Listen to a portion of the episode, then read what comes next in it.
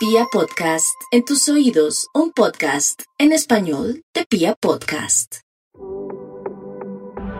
Buenos días, lo reconozco, hace mucho tiempo no te escribía.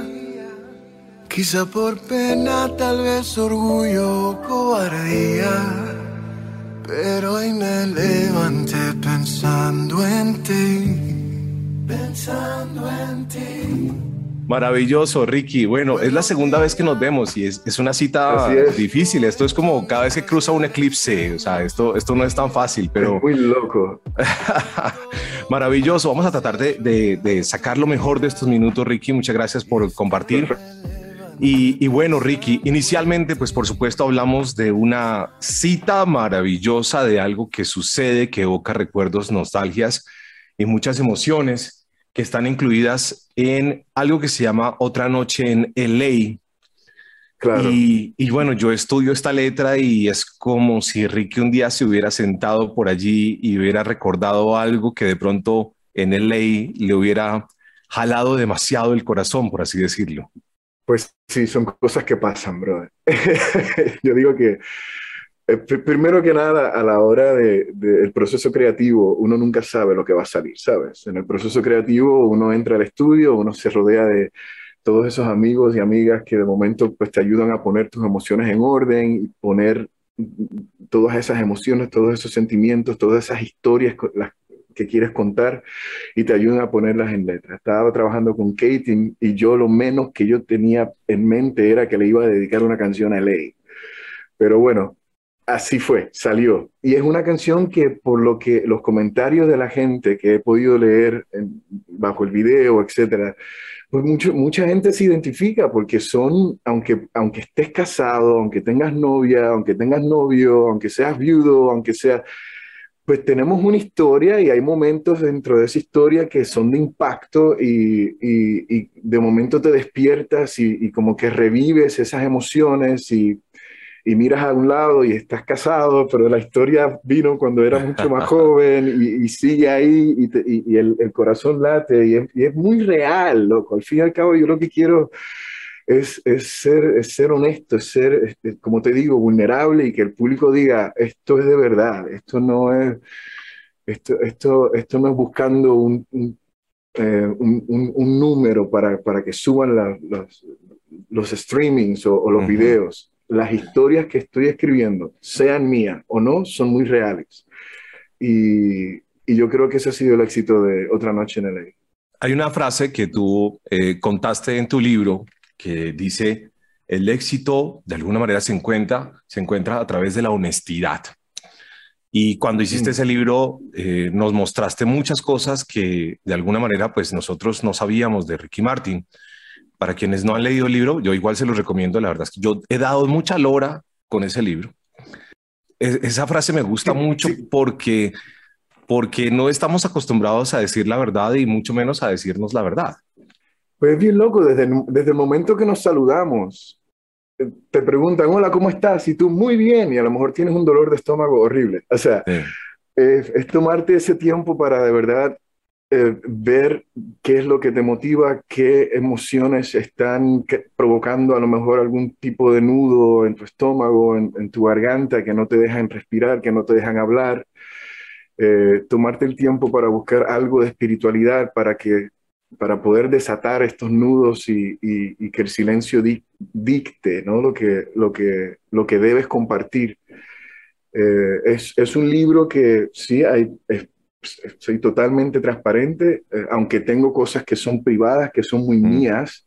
Sí. Eh, creo que, creo que es un libro donde me desahogué bastante y, y al fin y al cabo yo escribí este libro para mis hijos, para que eventualmente ellos puedan leerlo y puedan ver pues los pasos que he tenido que dar para, para estar en calma, para estar bien conmigo mismo, para que salga la música que salga, para, para que salgan las, no sé si estoy actuando, para que salgan los personajes que salgan.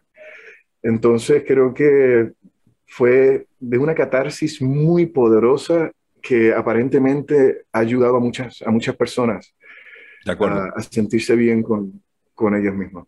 De acuerdo. eh, ya que estamos en LA, hablando de otra noche en LA, le quiero hacer una pregunta. Yo no, no voy a entrar por allá a las historias particulares, pero le quiero hacer una pregunta. Eh, nosotros quienes nos hemos dedicado un poco a la radio y pues por supuesto hoy somos protagonistas de tantos otros medios que tenemos, pero ¿alguna vez le han dedicado canciones en la radio, Ricky? muchas veces, muchas veces, no, de impacto una vez. Yo tenía, yo tenía como 18 años y me enamoré de un locutor en Buenos Aires que tenía el horario de la medianoche a las 4 de la mañana y, y yo no dormía porque cada canción me la dedicaban. Entonces creo que fue un momento muy, muy lindo de, de mi vida. Y de la misma manera que yo puedo dedicar canciones, pues a mí me han dedicado canciones también, como no. Qué maravilla, qué maravilla. Es una, es una de las cosas bonitas que ha tenido la radio porque ha tenido ese poder, ¿no? De, como de pronto lo describes incluso en el libro, de, sugerir cosas que se dicen en la radio que no se sabe para quién son, pero a la final sabemos que son para nosotros y canciones de la misma forma, ¿no? Claro. Yo estoy seguro que tú has dedicado dos o tres canciones a través de... aquí yo y, mis compañeros también lo han hecho, porque ellos siempre se hacen los locos. Todo el mundo, es que todo el mundo, si yo tuviese el poder de convocatoria que me da, no sé, una carrera como lo que es la locución para hablar a, a, una ciudad o a un país, fu, yo estaría tirando todo tipo de mensajes. Lo hago en mis conciertos. Esos secretitos muy bonitos. ¿Por qué no? Caramba. Maravilloso. Eh, Ricky, ahora con tanta explosión de cosas que tenemos, tantos medios, tanta manera de comunicar, yo le quiero hacer una pregunta muy, muy puntual. ¿Qué es ser un artista? Eh, el artista, yo creo que el artista nace, pero también el artista se tiene que preparar, ¿no? Yo me acuerdo cuando yo era pequeño, yo tenía un, hambre increíble de ir a hacer audiciones y, mi padre veía esa, esa pasión y, y, mi padre me decía, bueno, perfecto, yo te voy a llevar a la audición, pero tú te tienes que preparar. Entonces, en el año 1984, cuando yo empiezo a trabajar, mi, mi, pasión estaba ahí, pero yo tenía que tomar las clases de canto, yo tenía que tomar las clases de actuación, yo tenía que leer, yo tenía que estudiar idiomas por aquello de, de, de durar, porque al fin y al cabo yo lo que quería era si esta es mi carrera, esto es lo que me gusta, yo quiero estar 30 años en esto. Claro. Si, si yo no hubiese sido artista, yo me hubiese ido hace rato, hace mucho que no hubieses escuchado de mí, ¿sabes? De, mí. así es que yo lo pienso.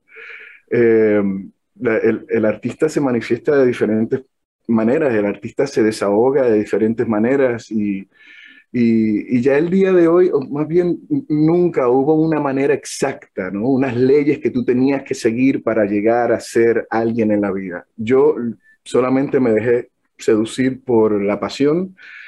Eh, siempre estuve rodeado de grandes eh, representantes, grandes artistas que también me ayudaron a, a, poner mis emociones y, mi, y, mis historias en orden para poder cantar con, con honestidad y, y pues la historia habla por sí solo, o sea, sola, no me puedo, no me puedo quejar de lo, que, de lo que ha sido para mí estos 35 años de carrera. Muy bien. Oye, que de momento el, el, trabalengua está cuando digo 35 años, pero es la realidad, es, lo que estamos haciendo. Vamos a clases allá de, de, de, actuación y ahí nos ponen a hacer trabalenguas y todas estas cosas. Bueno, muy bien. Totalmente. Ricky, eh, es que bueno, yo también siento que, bueno, ser artista es muy importante, hay, hay cosas eh, maravillosas, el poder de comunicar, eh, el poder de decir, de, mostrar tantas cosas, de imprimir pasión eh, y emociones en la gente. Pero también considero que ser artista no es fácil. Incluso en el libro tú hablas de esos momentos post a algunas cosas, después de la gira del Living la Vida Loca, después de menudo incluso que son momentos muy difíciles y muestran las dos caras. Eh, hay gente que cree que es muy fácil ser artista y que, y que, bueno, pues que esto es muy sencillo y que tal vez todo es color de rosa. Sí, aquí siempre cuando uno entra en esta carrera, siempre, siempre vas por la carretera vieja, ¿no? no hay un expreso que te lleve eh, a, la, a, la, cima. Hay, hay que trabajar mucho, hay que, hay que mantener los, los pies bien puestos en la tierra. Eh, y, y, dejarte llevar. Eh, el ego de momento te, convierte en un dictador de, emociones y, de ideas y, ahí es cuando pierdes un poco. Insisto, siempre estuve rodeado de gente que me supo decir no cuando yo necesitaba escuchar un no, o que me dijo sí cuando yo necesitaba escuchar el sí. Eh, y luego viene el público. El público, el público es muy claro. El público sabe cuando es verdad y cuando no es verdad. Y, y bueno, pues, insisto, el agradecimiento está. Ok, de acuerdo, no, maravilloso. Es que, eh, eh, bueno, esos momentos después de, de, Menudo y después de Living la Vida Loca y tú señalas como unos silencios. Y Unos silencios. es que fuera, es cuando vienes, cuando vienes con una euforia y de momento paras, pues viene el bajón, ¿no? Y, y, ahí es donde hay que tener mucho cuidado. Ahí es donde eh, espero que el, el, piso no esté muy duro, ¿no? Ah, y esto nos puede, pasar a nos puede pasar a cualquiera, le puede pasar a un artista, le puede pasar a, a, a, los atletas, le puede pasar a cualquier persona que, que esté lidiando con algún tipo de euforia. Eh, lo importante es que, como te dije, que, que, estés rodeado de gente buena que te, que te sepa dar un abrazo sincero cuando lo necesites. Porque puede, ser, puede, puede, ser devastador. Mm. Si, Maravilloso. solo. Tú has estado rodeado de muchísimas figuras, de muchísimos artistas, eh, de grandes productores, de gente muy, muy talentosa. Eh, y por supuesto, has desfilado en, en, en, los grandes caminos de la música. Eh, te quiero preguntar hoy, por ejemplo, por un personaje a quien no sé eh, cómo lo describe, yo lo, lo, percibo como eh, con una energía particular y especial. Robbie Draco Rosa. el maestro. el maestro, mi hermano. Yo empecé a trabajar con Draco cuando yo tenía 12 años. Y a los 12 años los dos estábamos en esta agrupación que nos decían qué decir, nos decían cómo cantar, nos decían cómo bailar, inclusive nos decían hasta qué ropa ponernos, ¿no?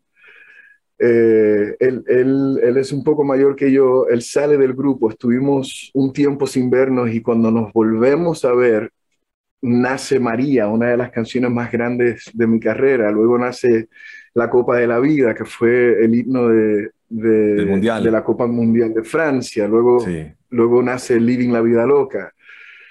Y Draco, aunque no nos veamos tanto, Draco es, es, es una de esas almas gemelas que está por ahí, que en pensamiento siempre viniendo de mí, lo único que va a encontrar es protección.